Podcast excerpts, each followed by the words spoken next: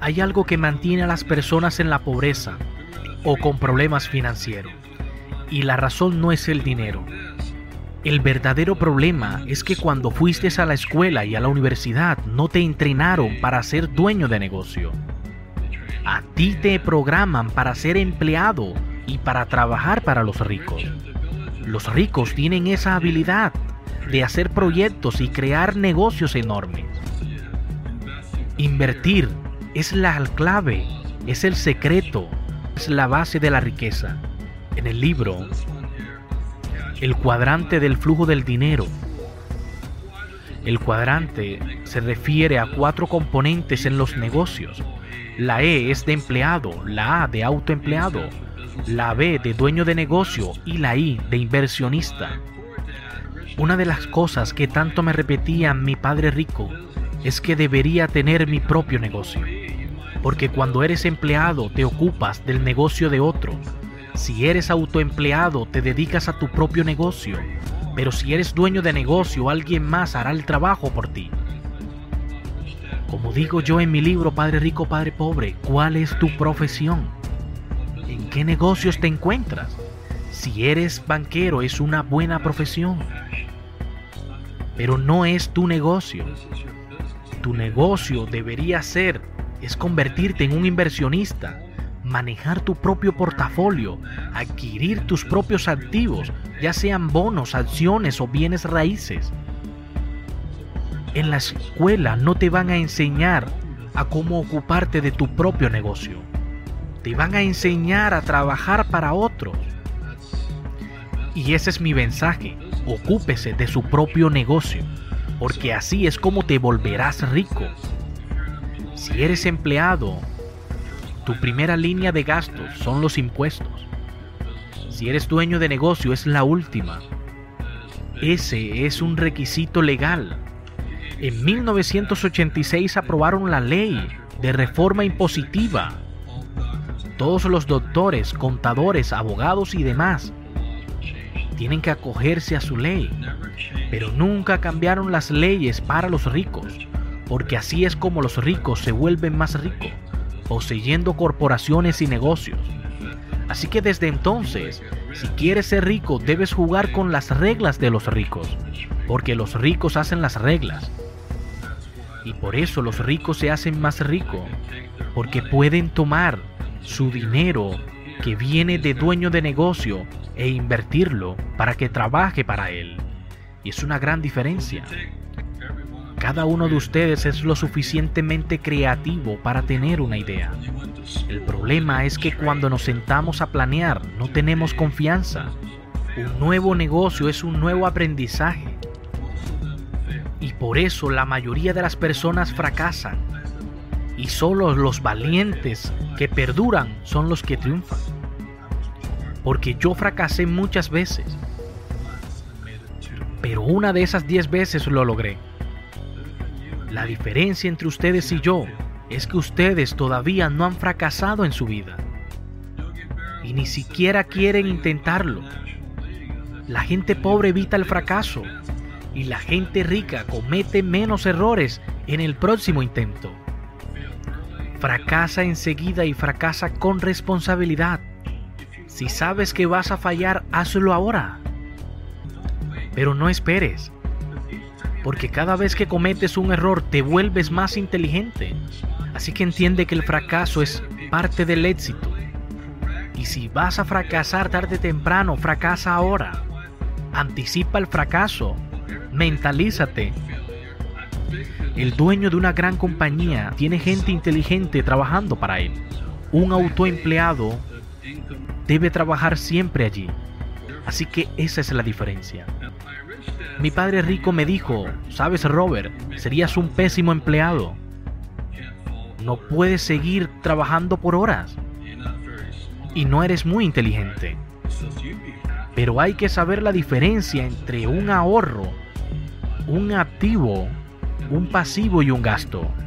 Y bajo qué reglas ustedes están jugando si el dinero entra y sale, el flujo del dinero es de una persona pobre. Porque no es cuánto dinero ganas, es cómo gastas tu dinero. Conozco a un doctor en Arizona que gana más de 500 mil dólares al año, pero gasta 525 mil dólares por año. Es que su mentalidad lo hace pobre o clase media, pero también lo puede hacer financieramente rico.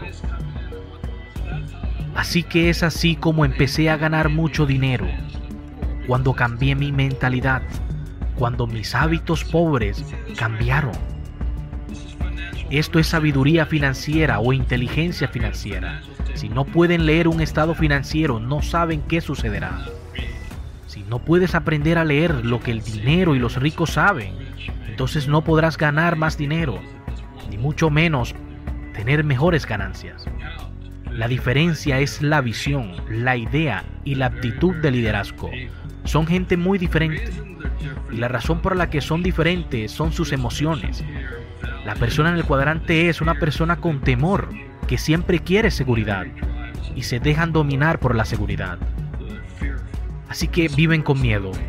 Las personas autoempleados también se sienten satisfechas porque disponen de tiempo, pero no de vida propia. Son muy felices así, pero también tienen sus limitaciones. Y por lo esta gente está limitada a 500 mil dólares al año en Estados Unidos. Porque el tiempo es dinero. Cuando cambias al otro cuadrante, al cuadrante de dueño de negocio e inversionista, hay muchas diferencias.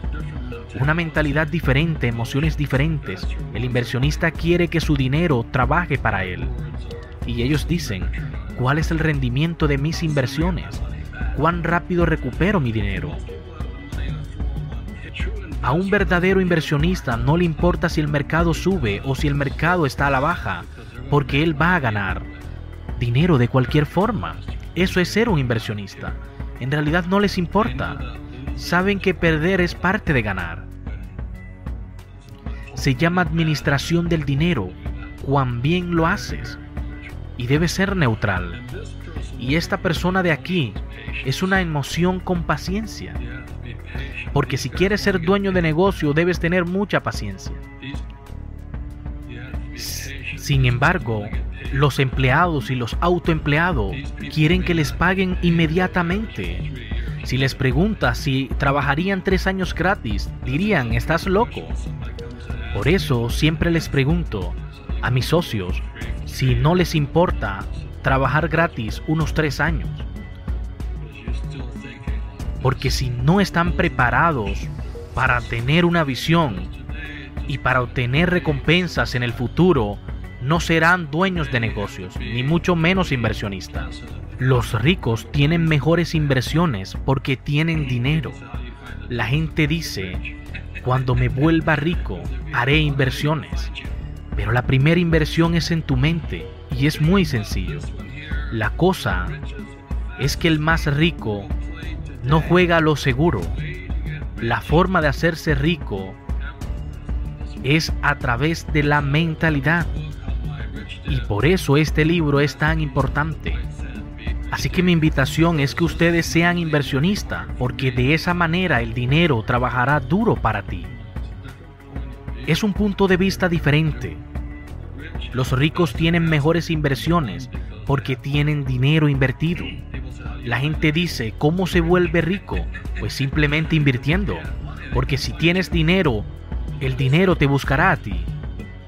Así que si comparamos a mi padre rico con mi padre pobre, que era un maestro muy instruido, que podía leer una novela en una semana, él leía mucho y solía decirme, los lectores son líderes y los líderes son lectores.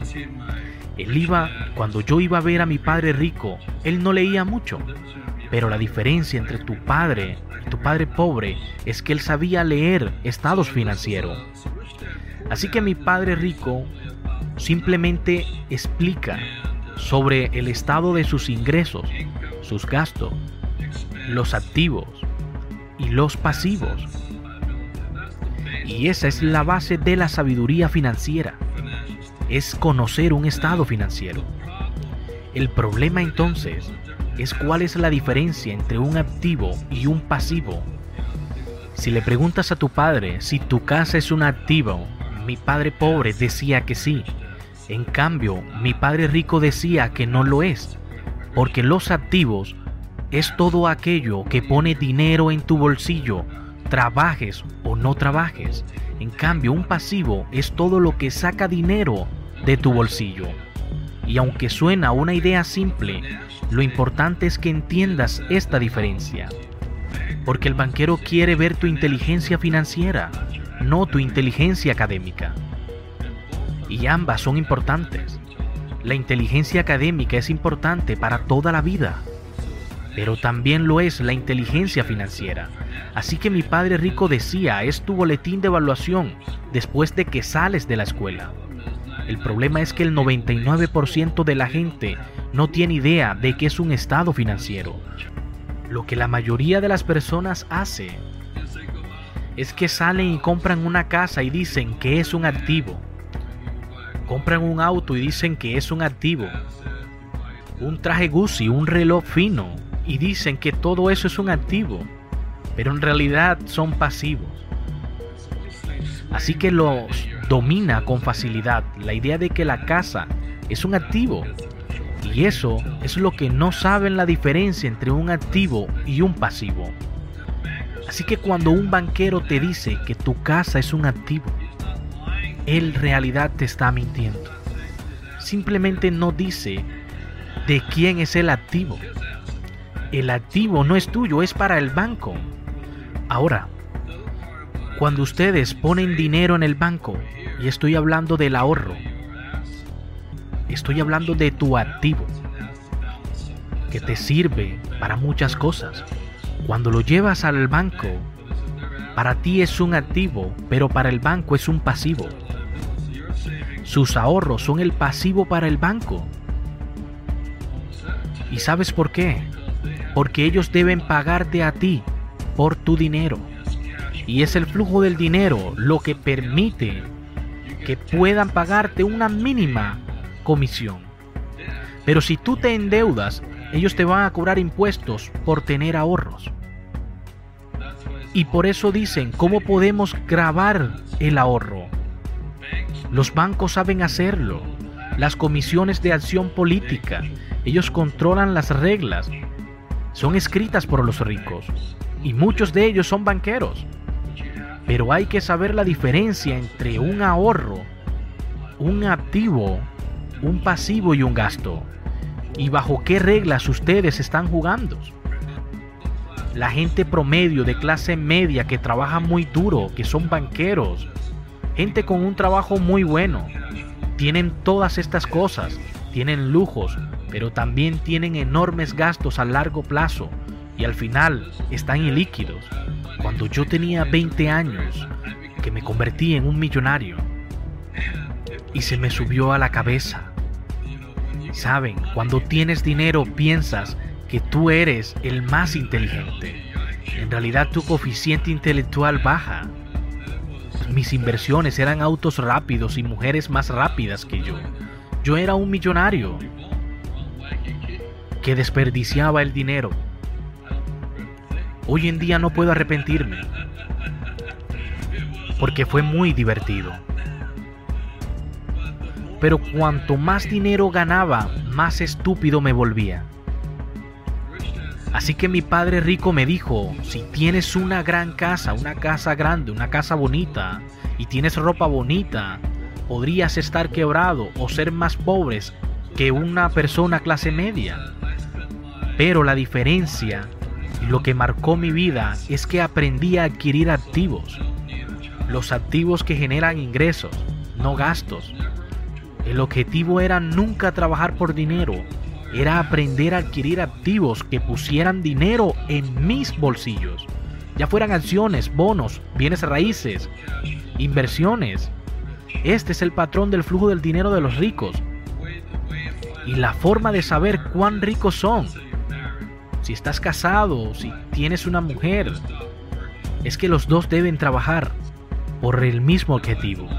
Si mi mujer y yo dejamos de trabajar, los ingresos siguen porque no dependen de nosotros. La persona promedio se da cuenta que si deja de trabajar en realidad, no podrán vivir mucho tiempo.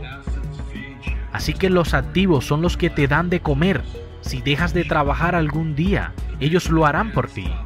La razón por la que no pueden dejar de trabajar es porque son pasivos. Así que no sobrevivas más por dinero. Si te digo en cuántos días o años podrías vivir sin tener un ingreso estable, sin que el dinero entre todos los meses, ¿cuántos días podrás vivir? Así que por favor tómate 30 segundos para reflexionar sobre el flujo del dinero, porque esta es la base de la riqueza. Muchas gracias. Esto es lo que aprendí y quería compartirlo con ustedes.